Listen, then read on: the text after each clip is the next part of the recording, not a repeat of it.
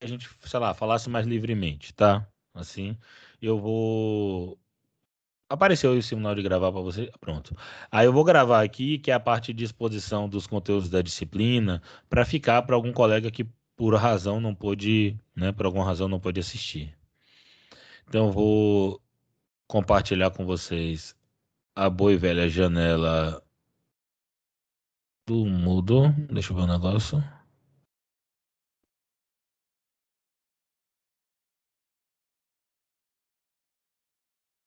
Para botar aqui como vocês estão vendo. Beleza. Então, quando vocês entrarem no Moodle, vai estar esse aqui, pan. Sabe que eu gosto muito dessa, dessa frase, fiz essa parada aqui bonitinha. Eu achei que ficou massa, assim. De vez em quando eu fico com orgulho nas paradas assim, achei que ficou massa. O que é que eu fiz de diferente aqui, tá? É, primeira coisa, quando vocês olharem, lembra que antes a informação sobre o tópico ficava na imagem. E aí eu percebi que isso ficava disfuncional, porque quando você clica nessa barrinha aqui com três pontinhos, ela não aparecia, ficava em branco. Agora, quando você clica, tá o nome de cada tópico. E isso permite com que você, por exemplo, circule mais rapidamente entre os tópicos. E assim, aquela questão também que Ana mencionou, Ana Maria mencionou sobre a organização, eu acho que pode facilitar para que vocês é, encontrem os tópicos melhor ali.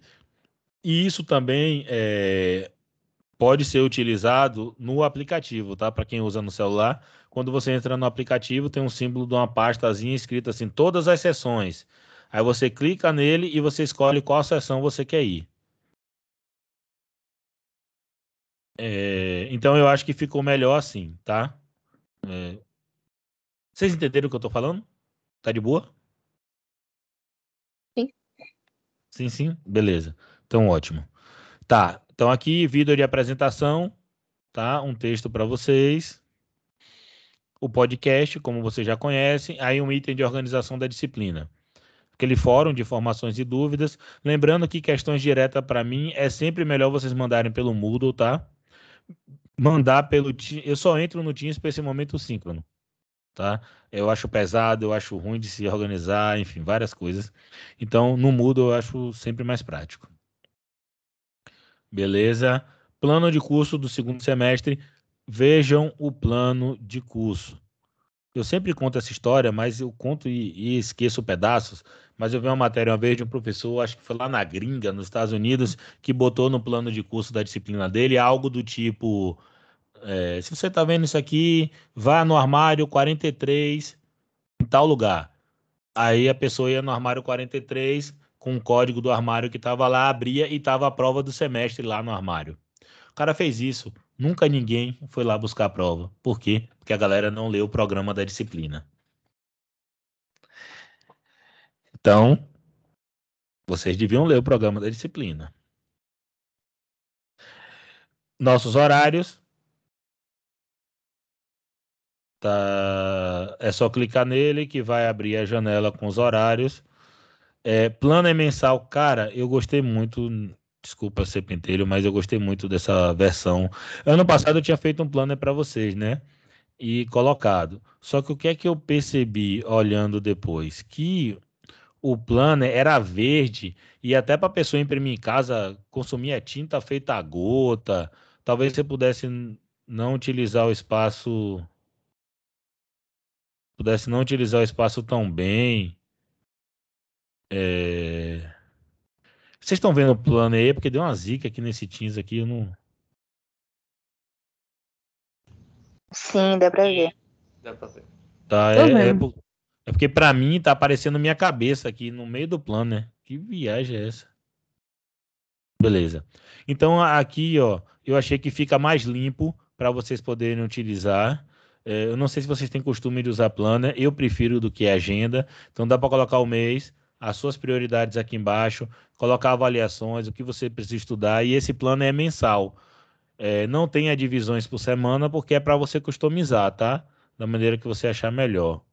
Aqueles que não têm condição, que não têm impressora em casa, que não têm como imprimir, se quiserem fazer uso, fala comigo que eu tento ver com a instituição se existe alguma forma de imprimir e quando, sei lá, for pegar o kit, passar lá, enfim, a gente tenta criar alguma alternativa mas eu acho uma estratégia boa para se organizar. Eu tenho dificuldade de lembrar as coisas. Então a parede aqui é, atrás do, do, do, meu computador que eu estou falando com vocês é cheia de post grudado com informações para que eu não me perca, tá? Então o plano eu acho que é uma boa coisa para você botar no local que você estuda e conseguir se organizar é, melhor, tá? Lembrando que agora eu sou um professor, youtuber, influencer digital, garoto propaganda do Instituto Federal Baiano. Se vocês fizerem uso, customizarem tal, ficarem legalzinho, que agora a galera curte esse negócio de papelaria, me marca lá para eu ver, para eu ficar meio orgulhoso assim, de pô, legal, uma alma viva usou aquilo. Você está vendo, né, gente? Eu tô carente. Tá. Deixa eu continuar. E outra coisa, eu acho que é bastante funcional para vocês se organizarem para o estudo, tá? Então, vamos tentar fazer. Orientações para referência bibliográfica, aulas síncronas, então você já conhece, quando tiver aqui hoje vai ser colocado aqui. Tópico dos fascismos, né? Texto de referência, vocês já conhecem. Aí vem a primeira, a primeira discussão que a gente é, vai fazer, que é do conceito de fascismo. Cara, pega a visão. É, nos últimos anos no país, a gente teve muita efervescência política, tá? Inclusive, nessa efervescência política, a palavra fascismo foi utilizada com bastante frequência. Talvez algum de vocês já possam ter sido chamados de fascistas, ou já pode ter chamado alguém de fascista.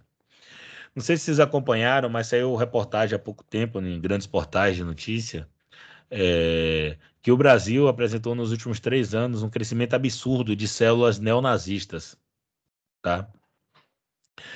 Então, assim, fascismo é uma coisa muito importante, porque ele é muito perigoso. E a gente tem que conhecer, portanto. Não dá para você ficar utilizando a palavra para, sei lá, situações e pessoas que não sejam fascistas. Porque senão, quando tiver de fato alguém fascista, a gente não vai saber reconhecer. Então é importante é, que saiba isso. Então, nossa primeira discussão é sobre o conceito. Essa videoaula de fascismo, ela é longa. Ela tem cerca de uma hora e meia. É a maior video, uma das maiores videoaulas que está aí para vocês assistirem. Por que ela é grande? Porque exige é, é um conteúdo com muita complexidade, a discussão conceitual. Então, se ficar cansativo assistir a videoaula sentar durante uma hora e meia e assistir ou escutar o podcast durante uma hora e meia, eu sugiro que veja a videoaula, porque tem muitos elementos visuais, né? Imagens, vídeos que precisam ser vistos. Mas por alguma razão não puder, escuto o áudio. É, dividam. Vejam 30 minutos, vejam 40 minutos e depois retomem, tá? Mas não fiquem sem ver. Ela é muito importante. É eu gostaria muito de dar essa aula presencialmente com vocês, porque a gente vai construindo aos pouquinhos vários elementos dela, mas é uma aula muito legal, eu espero que vocês gostem. Não fiquem sem ver, tá? Sério mesmo. Beleza? Então, vídeo aula, slides da aula, mapa da aula, então você já conhece. Depois a gente vai acompanhar a experiência de desenvolvimento do fascismo na Itália. Aí você já conhece toda a estrutura: vídeo aula, podcast, slide, pam, pam, pam na Alemanha nazista, mesma parada. Ah, e o que é, que é importante de ficar ligado aqui? É... O, o fascismo ele se desenvolve com características bastante nacionais. Então, na Itália se chama fascismo. E aí acabou, a partir disso, chamou-se todos os fenômenos de fascistas. Mas eles têm desenvolvimentos locais, então por vezes eles têm nomes diferentes. Então, por exemplo, na Alemanha é nazismo. Nazismo e o fascismo italiano não são diferentes, eles são o mesmo movimento com nomenclaturas diferentes e uma ou outra peculiaridade. No Brasil, o movimento fascista dessa época se chamava integralismo. Também é um movimento fascista, só que ele recebe um nome diferente.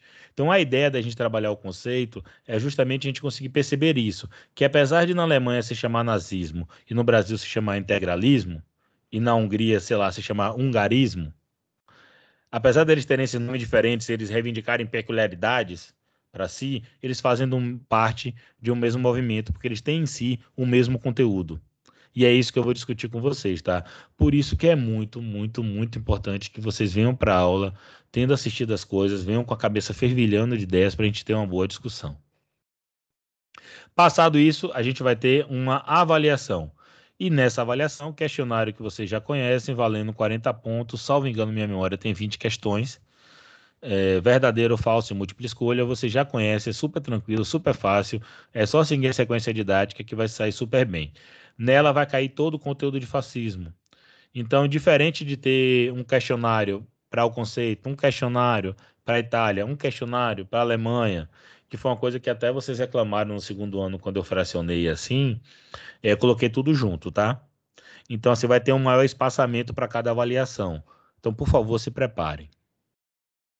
E ao final vem aquela parte que a Ana Maria é, apresentou algumas ressalvas, que está a parte complementar. Na parte complementar é para você enriquecer seu repertório. Então tem um filme aqui que eu acho que Rafael e Ovaldo já passaram para vocês, que é o A Onda.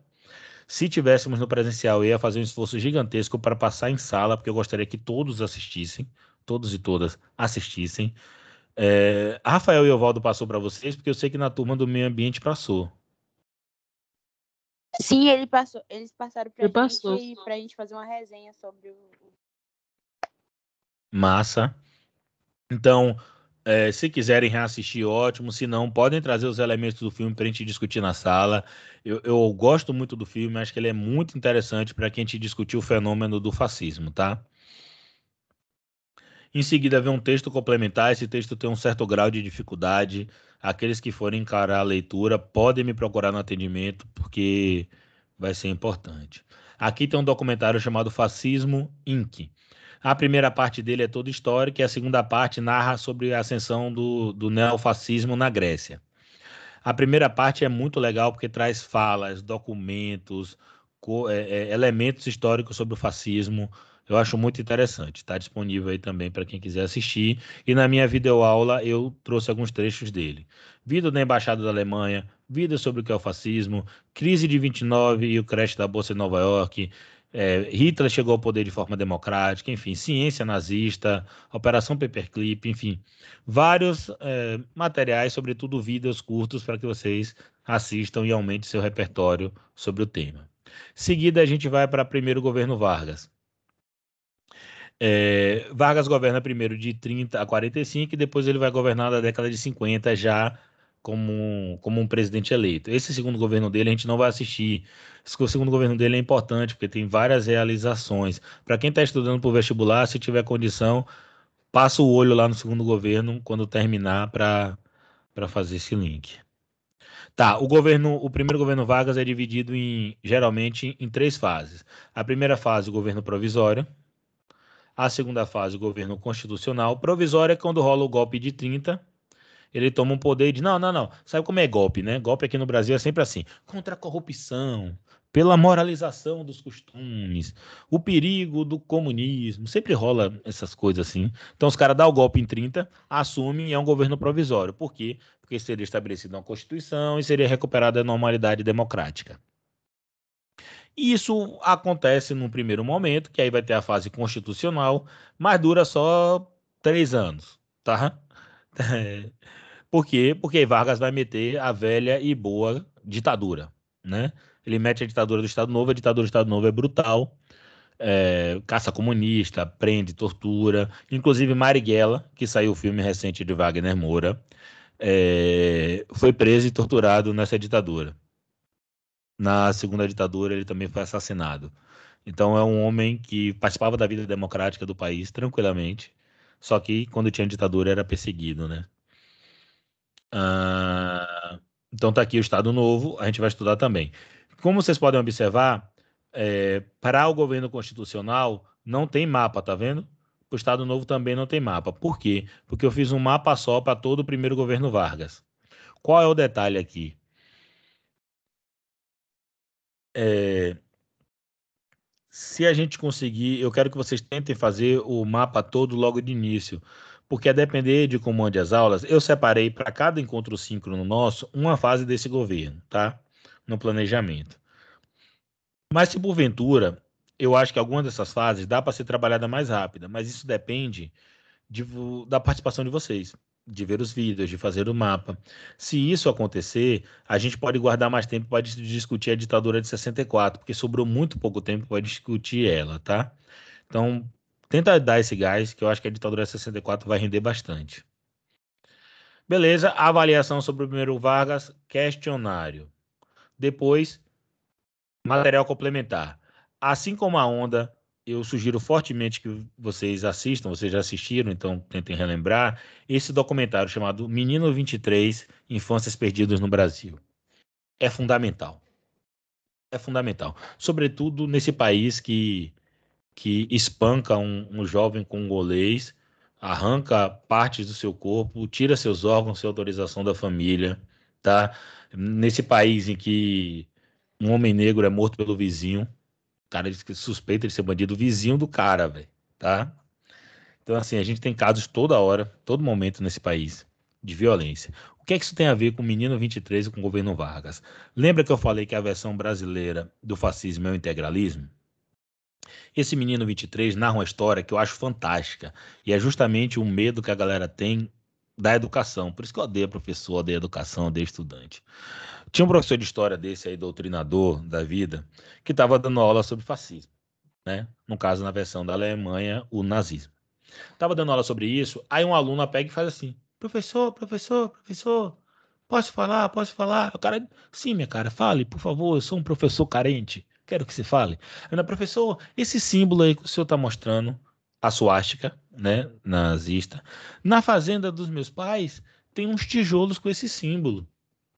Aí a galera da sala olhou, professor, sério? E aí o que é que esse professor fez? Esse professor foi correr atrás da história, foi na fazenda e foi ver o da colé. Quando ele chegou lá, ele descobriu que tinha uma cacetada desses tijolos, com esses símbolos, né? Tinha alguns desses tijolos. E ele começou a tentar saber o que é que cargas d'água na década de, de, de, de 30, 40, eh, que, que cargas d'água estava fazendo tijolo com símbolo nazista no interior de São Paulo. Se não me engano, é no interior de São Paulo. O que, é que ele descobriu? Ele descobriu que tinha integralistas aqui no Brasil, família integralistas, que pegava jovens né, eh, eh, de lares, né, de abrigos, né, jovens negros, e é, mantinha num regime semelhante a um campo de concentração. Né? Fazia isso com jovens negros. E por que o nome é Menino 23? é menino 23 porque o, os estudantes eram os estudantes não, as, os, os moleques lá, né, esses jovens negros, eram colocados como números. E ele encontra vivo um desses caras, que é o 23.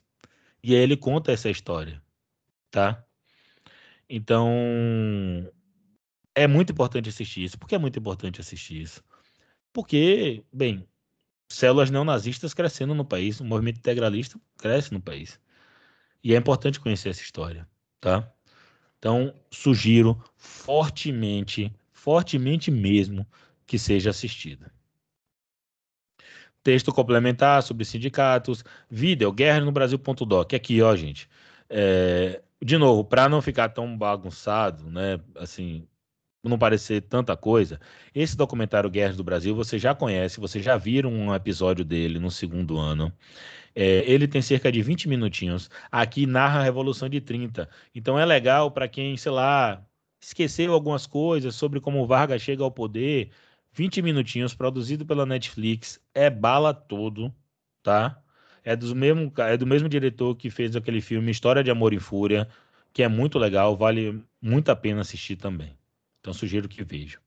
Enfim, aí aqui tem uma série de, de vídeos, né? Zé Carioca, Segunda Guerra Mundial, enfim, para que vocês possam complementar as coisas. Mas, ó, assista esse aqui, cara. Menino 23, vale muito a pena. Chegamos então na ditadura civil-militar de 1964. Primeira coisa, por que é civil-militar? Por que teve civil apoiando? É também, mas precisa ser feita uma ressalva. Comumente a gente chama de ditadura de 64. Alguns pesquisadores passaram a chamar de ditadura civil-militar. Alguns desses pesquisadores chamam de civil-militar para dizer que parte da população, que a população brasileira teria apoiado o golpe de 64. No entanto, a formulação original de civil-militar não é essa. A formulação original de civil-militar é, devedora de um historiador é, uruguaio que chama de civil militar para dizer, na verdade, que ela é empresarial militar. Para dizer que os grandes empresários brasileiros apoiaram o golpe de 64 e ganharam dinheiro com o golpe de 64. Várias dessas construtoras, por exemplo, que foram pegas no esquema da Lava Jato, todas ganharam dinheiro na ditadura. Vários industriais ganharam dinheiro na ditadura. Inclusive, é, as, a Volkswagen é, até pagou uma indenização agora, dizendo que foi conivente com a ditadura e com a perseguição de seus trabalhadores. Tá? É porque às vezes a galera não acredita no pobre professor aqui, né? Então, assim, a, a, talvez a galera acredite na Volkswagen. Ou na Rede Globo de televisão, quando ela diz em editorial que, falado por William Bonner, que ela apoiou a ditadura. Ela justifica porque apoiou. A gente pode discutir. Eu posso discutir com vocês, mas ela disse que apoiou. Então, assim, por que é chamada de civil militar? Para dizer que ela é empresarial militar. Tá? Então já vai aí uma dica para ficar ligado. Não tem videoaula, eu não gravei uma videoaula sobre isso. Por quê? Porque, assim como a de fascismo, que ficou uma hora e meia, eu teria muitas coisas para discutir com vocês. Muitas, muitas, muitas. E eu não consegui produzir isso. Tá? E eu queria que fosse presencial porque eu quero olhar na cara de cada um, eu quero que vocês façam as suas dúvidas, enfim. Então ficou complicado. Então, como é que eu elaborei? A primeira coisa que vocês vão abrir quando chegar aqui em civil militar é a avaliação, que é o problematizando o comentário de rede social. Vocês vão clicar aqui, estão as orientações para vocês. Eu vou abrir o arquivo em PDF, que vai ficar melhor para vocês enxergarem. Que eu quero que vocês façam. Tá. Me confirme aí se estão vendo o arquivo em PDF. Sim. Não tô lendo não, professor. Tô Mas vendo, tá, agora tá só vendo. lendo. Pronto, ok. Tá vendo. Quero, quero que vocês façam. Eu quero que vocês entrem numa rede social qualquer. TikTok, Instagram, Facebook, YouTube, sei lá, Twitch, uma rede social qualquer, tá? Twitter, qualquer uma. E procurem pessoas comentando sobre a ditadura de 64 tá? Encontrei pessoas comentando sobre a de 64. Eu quero que vocês escolham um desses comentários. Pode ser de qualquer teu. Por que eu estou falando de qualquer teu? Porque hoje no país você tem uma parte da população que é entusiasta da ditadura de 64. Pede que os militares voltem, diz que na ditadura não houve tortura, diz que na ditadura tinha segurança, tinha saúde, educação, enfim, que fala um bocado de parada sobre a ditadura. Diga, Ana. Professor, mas tem que ser comentário, tipo assim, censurados? Ou pode ser comentários, assim, de qualquer natureza, do povo criticando? Às vezes só fala uma palavra ou outra, ou a gente tem que censurar isso? Uh, cara, é o comentário. Você pode colocar o comentário. Eu, eu, nunca tinha pensado nisso, entendeu? Mas eu, particularmente, não me importo. Agora, eu quero que, que o comentário traga conteúdo. Então, por exemplo, se for um comentário do tipo assim, olha é, a ditadura é, foi boa, cala a boca, bando de babaca comunista esquerdista de merda, coisas assim. Não tem muito lá o que se aproveitar de um comentário desse, entendeu? Eu quero que seja um comentário que seja possível de se discutir temas relevantes da ditadura. É, diga, Gisele. Agora, assim, se tiver palavrão pelo meio, é, sei lá, eu, eu não sei qual é a classificação de idade dessas redes sociais. Eu não, eu não, confesso que eu não tinha parado para pensar muito nisso, não, mas eu acho que não tem problema, não. Diga, Gisele. Professor, é que hoje em dia o povo não tá nem aí se é ditadura ou o que for, porque tem gente que não critica muito. Só quer levar tudo na base da, da diversão. Se eu não encontrar um comentário, eu posso, por exemplo, trazer um tipo um meme, alguma coisa assim? Não, eu quero um comentário. E você vai encontrar, porque eu encontrei, eu dou esse exemplo aqui para você, você vai encontrar, não é difícil não, você vai encontrar. Tem como não? Tem sim. Eu vou te dar um exemplo do que eu fiz. O que, é que eu fiz? Eu entrei no YouTube e botei ditadura de 1964, abri o primeiro vídeo que apareceu, rolei a barra de comentários para baixo, encontrei. Tá bom fazer. Eu fiz assim. Você pode chegar, por exemplo, no Instagram e procurar pela hashtag ditadura de 64, olhar os posts e ver nos comentários. Não é tão difícil não, bote fé. Tem uma imagem sendo carregada aqui. Aí, ó. Aqui, alguém colocou um. Vários. Meu Deus, já apareceu vários tweets aqui. Tá, eu vou fazer o seguinte: eu vou ler o meu, que eu preparei, e aí eu volto para ler esse aqui. Tá? Só para não perder aqui o raciocínio. Para mostrar a estrutura que eu quero que vocês façam. Gisele, pode perguntar. Tá com a mãozinha levantada.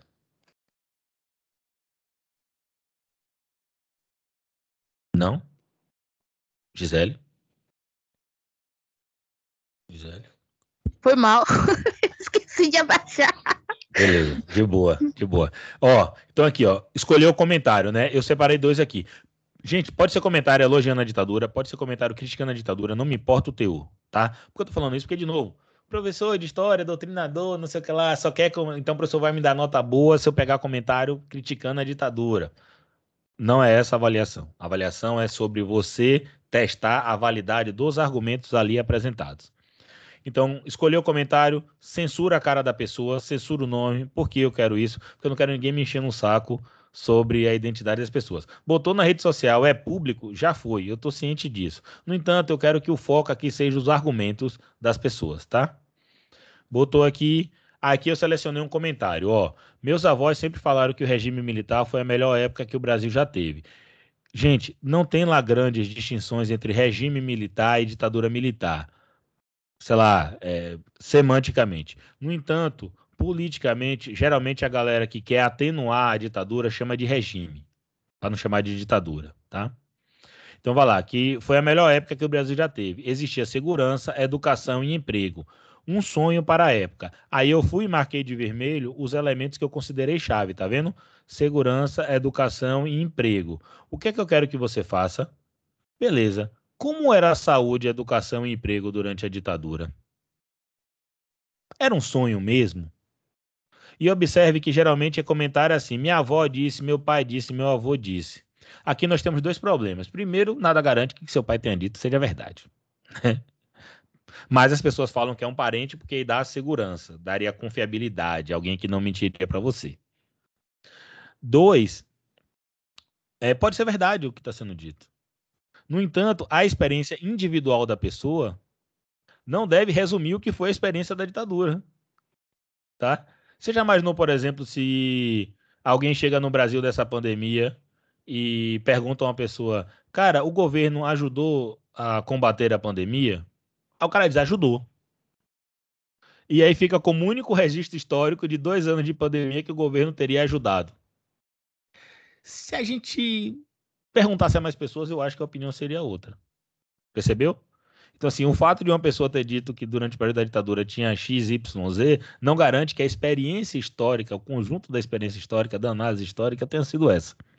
Por isso que você deve é, testar a validade dos argumentos ali, não baseado na experiência individual de X ou Y, mas sim em pesquisa fundamentada, relevante academicamente. Isso que tem que ser estudado aqui, beleza? Outro comentário, para dar um exemplo, outro. Muito bom o resumo, o resumo do vídeo que eu peguei, né? Acho que faltou indicar os índices de homicídio por 100 mil habitantes do período e colocar porcenta é, em porcentagem os índices de pobreza, devido ao crescimento populacional. O cara que está sugerindo que o índice de, de mortes por 100 mil habitantes talvez seja grande, o índice de pobreza, falou também sobre crescimento populacional. É verdade isso mesmo? Qual era o índice de, de mortes por 100 mil habitantes? Por que isso aqui é relevante? Porque a galera disse que durante a ditadura não tinha violência. Tá? é, que tinha segurança, que não tinha ladrão, que não tinha homicídio, tá? Uh, então, é para você testar a validade. Então, esse argumento aqui, nitidamente, está sendo mais crítico à ditadura, tá vendo? Mas eu quero que você cheque ele também. Tá? Não é porque o cara está criticando a ditadura, necessariamente a crítica é correta, ou é mais bem fundamentada, ou quer ver crítica como uma ditadura que aparece muito na internet, com razão, porque é brutal é, tortura. Ah, a ditadura teve tortura, como é que você defende um regime desse? Que absurdo. Mas só teve tortura na ditadura? Os caras acordaram um belo dia, botaram o tanque na rua para torturar pessoas? Só para isso? Não que isso seja relevante, mas somente para isso? Não teve mais coisa em jogo, não? Então é isso que eu quero que vocês observem, tá? Tirou o print, fez esse procedimento, escreve o texto. Quantas páginas eu tenho que escrever, professor? Quantas linhas eu tenho que escrever? A quantidade necessária para você estabelecer a crítica. Não façam plágio. Sério mesmo, eu fiquei muito irritado no semestre passado e no, no segundo ano com a quantidade de plágio. Se eu pegar a primeira linha com plágio, eu vou zerar a atividade toda. Nem vou ler toda, não aguento mais isso. Eu fico muito irritado, consome muito do meu tempo e eu acho um absurdo para estudantes de terceiro ano estarem fazendo um plágio não vai poder fazer plágio na redação do Enem, não vai poder fazer plágio no resto da vida. Você tem que pilotar sua própria cabeça, você tem que governar sua própria cabeça, você tem que ter autonomia de pensamento, tá? E fazendo plágio vai ser difícil, tudo bem? Então não façam plágio. Eu vou ficar profundamente irritado se com atividade dessa tiver plágio. Beleza? Bem, é isso aqui que eu quero que vocês façam na atividade. Prazo para entrega, Tá aqui, dia 31 dos 3, que é a nossa última aula. E aí, nessa última aula, a gente discute os temas que vocês encontraram sobre a ditadura. No entanto, gente, a gente pode fazer isso em mais aulas, se a gente conseguir adiantar o conteúdo de Vargas, tá? Então, peço a vocês que dê esse gás para que isso seja feito. Tá chegando aqui três minutos para acabar a aula, né? Espera aí que eu vou mostrar para vocês. É, deixa eu voltar aqui. Deixa eu mostrar para vocês que já está acabando. Ai, meu Deus ditadura, beleza. Suporte básico. Qual é o suporte básico que eu fiz aqui? Diferença entre golpe e revolução, porque tem uma galera que diz que é a Revolução de 30, e esse tema do golpe ficou muito à tona com o impeachment da presidenta Dilma, porque para muita gente foi um golpe, e as pessoas não entendem porque associam golpe a tanque na rua, a golpe militar, e golpe é um conceito da ciência política, então esse vídeo explica e é interessante que seja assistido. É, ditadura e luta armada, que o Marighella fez parte, então tá, na, tá no hype também, né, que teve o filme há pouco tempo. Aqui já separado por data, de 64 a 68, 69 a 75 e de 76 a 85, quando acaba a ditadura. Então são vídeos de suporte básico, ou seja, para te dar um panorama sobre os elementos da ditadura e aí a partir do seu comentário você vai aprofundar em um determinado tema. Sacou?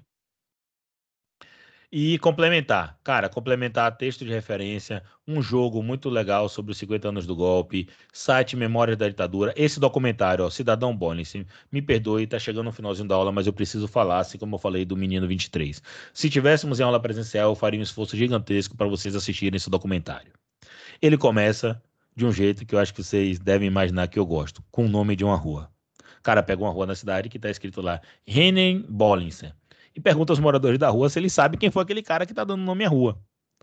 Uns têm uma ideia, outros não sabem, e aí ele começa a contar a história. A história de um cara que veio da Europa, acho que é dinamarquês ou norueguês, que veio para o Brasil, fez parte do ciclo dos grandes empresários, foi presidente da Ultragás e era um cara que fazia o caixinha da tortura.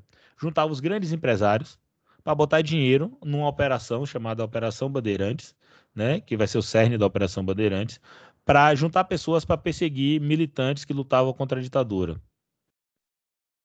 E financiava a tortura. E ele, Henry Bollins, acompanhava a tortura pessoalmente. Desenvolveu, inclusive, técnicas de tortura, de ficar dando choque nas pessoas, batendo, todo esse tipo de coisa. Então é um documentário muito, muito, muito, muito, muito interessante. Tipo, porra, muito massa. Vejam. Tem também esse documentário, Futebol nos Tempos do Condor. É um, é um documentário produzido pela ESPN tem um, um, sobre o Uruguai, um sobre o Chile, um sobre a Argentina e um sobre o Brasil. É a relação entre futebol e ditadura. Então é muito bala para quem gosta de futebol, sobretudo, mas serve para todo mundo. Então vale muito a pena assistir. Já vi aqui o horário, não vou comentar todos os outros, mas ó, vídeo sobre o AI-5, que a população não sabe o que é, a fala da reunião dos ditadores é, discutindo por que fazer o AI-5, números sobre economia, porque na ditadura tinha corrupção e a galera disse que não tinha, como a ditadura foi apoiada por empresas, é, tortura e a participação da CIA e do de Geisel. Aqui tem um depoimento de uma pessoa que foi torturada, uma história de uma pessoa que foi torturada. Então, quem tiver gatilho com isso, tome cuidado ao assistir, tá? Ou é melhor talvez não assistir. Enfim, na Bahia, movimento negro, ó, ó, tá vendo? de vários temas sobre a ditadura, eu coloquei material. Tá? E vocês podem ainda fazer outras pesquisas. E recuperação paralela, fascismo e primeiro governo Vargas, 30 questões, questionário já foi. Perguntas, dúvidas e questões?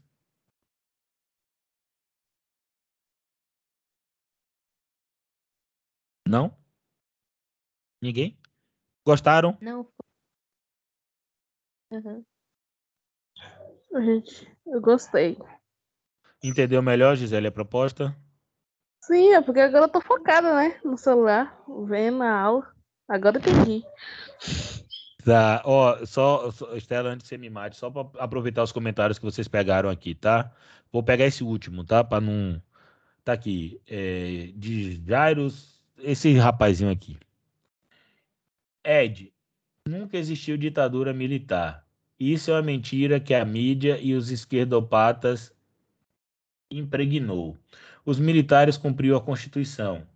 Tempo em que a lei era lei. Que. Isso aqui é o quê? Que porra paga? Quem erra, paga. Ok. Se fosse esse comentário aqui, o que é que eu julgaria que era necessário fazer? Primeiro, existiu ditadura militar? Existiu. Isso é um ponto pacífico na historiografia. Tem divergência de como interpretar? Tem, mas existiu. Aí vem aqui, ó. Aí, por que ele diz que não existiu? Porque isso é uma mentira, porque que os esquerdopatas teriam inventado, porque os militares estariam cumprindo a Constituição. O que é que acontece, gente? Em 64, Jango, que era o presidente legitimamente eleito, saiu, teria saído do país para evitar um banho de sangue, tá? E com a cargo de Jango em vacância, ou seja, sem ele estar no país, sem, porque o presidente não pode sair do país sem autorização do Congresso. Era essa a ideia, né? Ele tinha que comunicar. Só que Jango não estava fora do país, tá? Jango tinha ido para o Rio Grande do Sul, mas os militares alegaram que Jango tinha saído do país.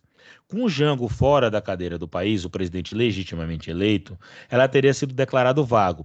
Aí, numa sessão do Congresso Nacional, teria se dado posse a uma junta provisória. É por isso que aí dessa junta provisória eles elegem depois Castelo Branco como o primeiro presidente militar. O procedimento da Constituição não foi seguido. Inclusive tem naquele site Memória da Ditadura tem um áudio dessa sessão em que o presidente, é, em que é empossado Ranieri Mazzini, tá? Então, quando ele está falando aqui, ele está utilizando uma falácia que é recorrentemente dita de que a Constituição teria sido seguida, ou seja, uh, o presidente teria saído do cargo, decretado vacância, e aí o Congresso teria seguido os trâmites e depois ter sido colocados os presidentes militares, tá? Aí tá aqui, ó. Então, essa é a primeira coisa. Isso aqui, você pesquisando de boa, você encontra fundamentos, tá lá naquelas, naqueles materiais que eu disse para vocês, eu posso explicar melhor lá na frente. É que eu tô falando rápido aqui porque é do horário. Beleza? Qual é a segunda coisa que tem aqui? Tempo em que lei era lei. Ele está dizendo que a lei era cumprida. Vou dar só um exemplo de como a lei não era cumprida. Os próprios militares elaboraram leis que eles não cumpriram sobre a sucessão presidencial. Então, por exemplo, Vamos lembrar, Costa e Silva foi o segundo presidente militar. Costa e Silva acho que teve um problema de saúde, alguma coisa, e ele teve que sair. Teria que sair. Quem assume quando o presidente sai é o vice. O vice é no civil. Os caras não deixou assumir. Os caras foram botar outro militar lá. A lei que eles mesmos criaram, tá? Só, só para constar. Então, é, que lei, lei não era seguida. Então, eu quero que vocês façam isso testem a validade dos argumentos. Desconfie de cada argumento que está aqui apresentado. Deu para entender?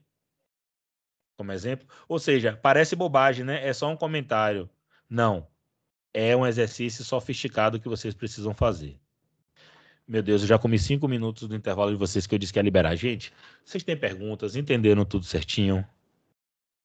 Tá de boa? Posso terminar a aula? Tá de boa, professor. Massa, massa. Então, valeu, gente. Até a próxima semana. Façam sequência didática. Foi mal aí pelos cinco minutinhos. É... Se cuidem, foi um prazer revê-los, tá? Beijo. Tchau, Tchuxim.